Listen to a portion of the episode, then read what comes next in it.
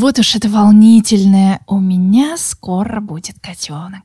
Начало пути кошачьего материнства. Катеринства, не побоюсь этого слова. Приятный и сложный этап в жизни новоиспеченного окошаченного человека. Как не наломать дров и быть готовым ко всему, ну или почти ко всему, мы поговорим в этом выпуске. Но давайте сразу договоримся. Этот подкаст будет полезен не только тем, кто решил завести котенка, но и тем, кто решил укотовить. Это как усыновить, только с котами. Уже взрослого питомца.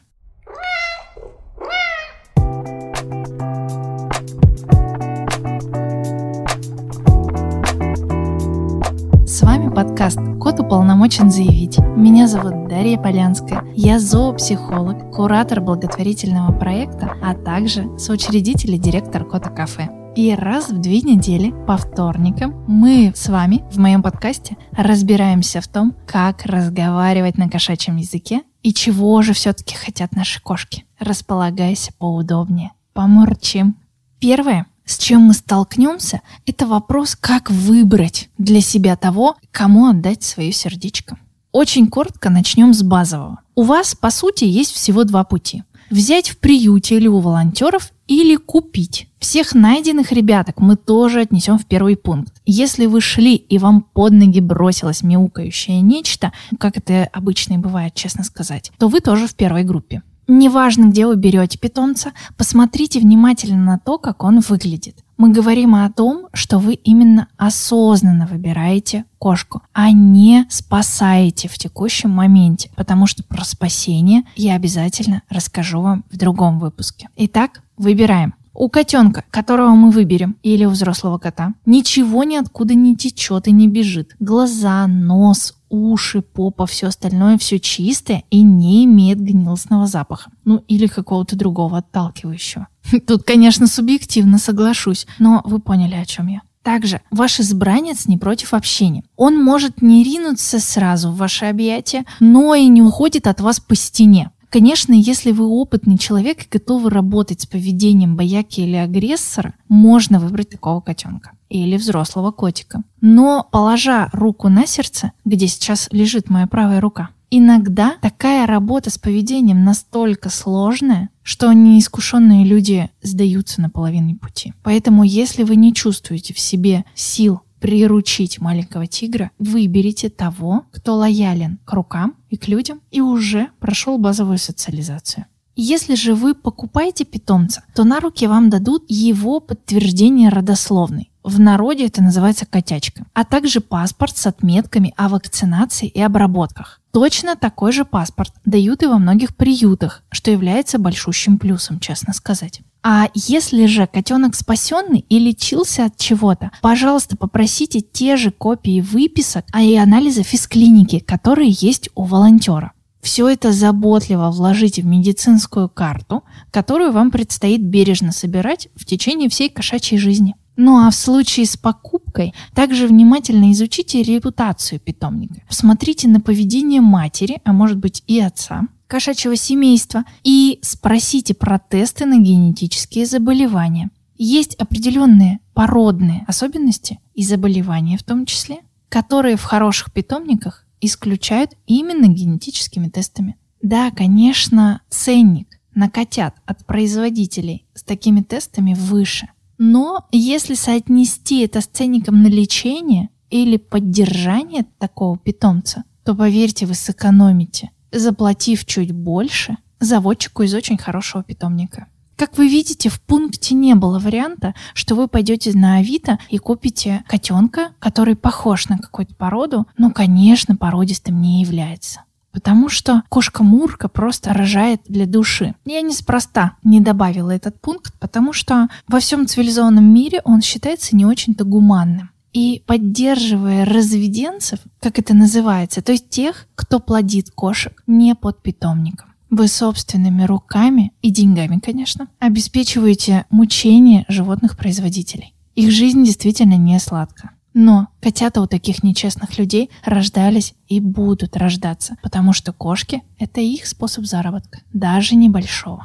Есть, конечно, идейные, но тем не менее эти кошки и коты сильно мучаются в течение всей жизни. Поэтому, раз уж мы с вами за гуманность, пожалуйста, не надо брать котенка от соседки, которая плодит бездумно, и не надо поддерживать рублем и спросом разведение котят вне питомников.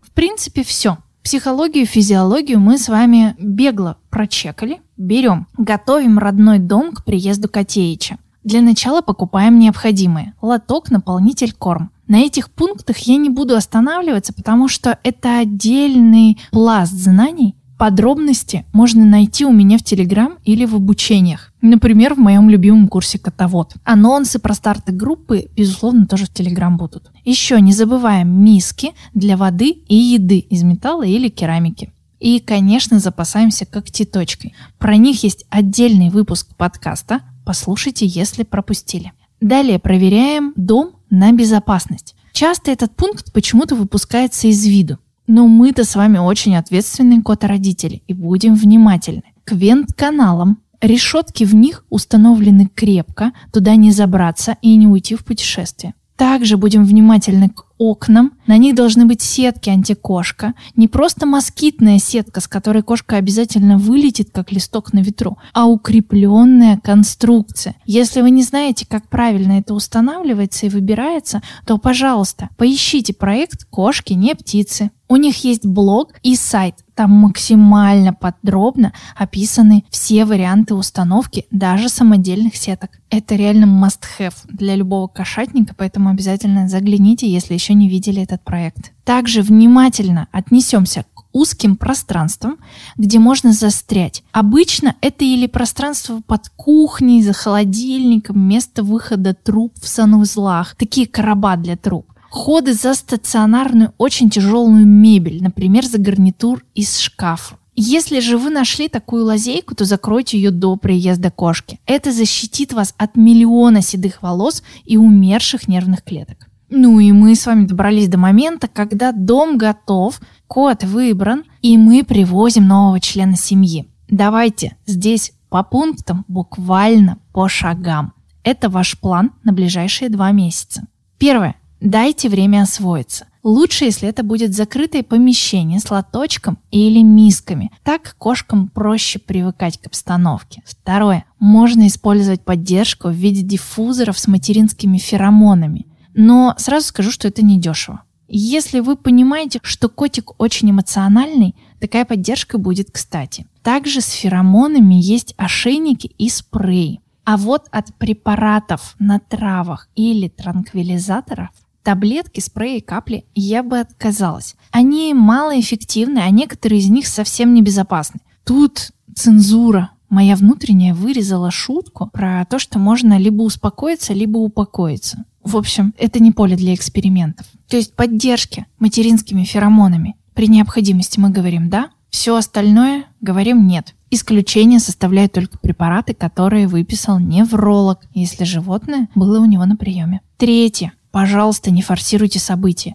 Дайте новенькому члену семьи освоиться в своем собственном ритме. Не берите на руки без его желания. Прикасайтесь после того, как котейка вас об этом попросил. В самом начале отношений лучше показать, что вы безопасный человек. Присядьте на расстоянии, дайте посмотреть на вас внимательно или обнюхать. Не дергайтесь, не издавайте резких звуков. Можете посидеть молча, почитать книгу или позалипать в телефоне. Этого будет вполне достаточно для начала крепкой дружбы. Говорите, пожалуйста, спокойно и ласково. Не поднимайте интонацию наверх и, умоляю, забудьте о взмахах руками и криках, даже от радости. И вот так на волнах спокойствия мы с вами дошли до четвертого пункта. Как только котик освоился в своем уютном изолированном мирке, открывайте дверь и давайте возможность исследовать всю остальную территорию. А если страшно, позвольте спрятаться или убежать. Это нормально. Конечно, процесс выстраивания отношений – это долгий путь. Давайте поговорим про те камни, а то и булыжники, которые могут вас встретить на этой дороге в светлое счастливое кото родительства. Первое – это кот не ходит в лоток. В самые первые дни после приезда промахи с лотком, хоть у взрослого, хоть у маленького котика, это реакция на стресс. Для малышей выбирайте наполнитель мелкой фракции. Похожий на песочек. Для взрослых сначала попробуйте тоже мелкий впитывающий наполнитель. При необходимости придется поискать приемлемую фракцию материал. Ну, таков уж путь. И, пожалуйста, не забывайте смачивать бумажку в моче и класть в лоточек этот маркер. Для приучения это подходит идеально, и таким образом кошка найдет лоток значительно быстрее, чем без маркера. Также кот может кричать, плакать, не спать по ночам, не давать спать вам. Стресс, мы уже говорили о нем в вопросе про лоток, тут точно так же актуален. Снижать стресс в этом случае эффективнее предсказуемым графиком жизни котика и созданием ритуалов. Кукла Вуду нам не потребуется,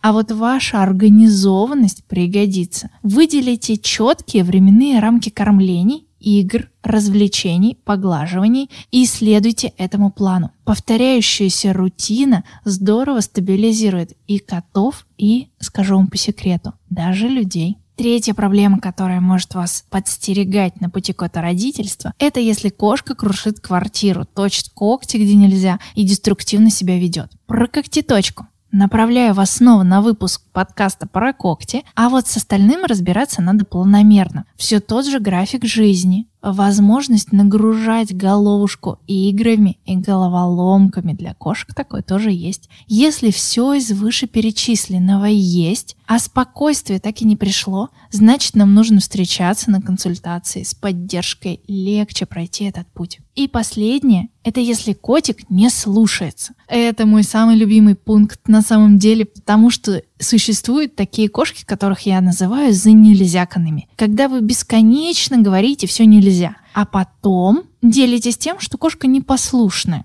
очень подробно про поощрение и как учатся кошки есть в первом выпуске подкаста. Тут я скажу максимально коротко. Ваша задача подкреплять желаемое поведение. Да так ярко и часто, чтобы злосчастное нельзя использовалось в соотношении 20 раз похвалили, один раз запретили. И, конечно же, шлепки, тыканье носом ничему не учат. Это мы уже тысячу раз с вами выяснили.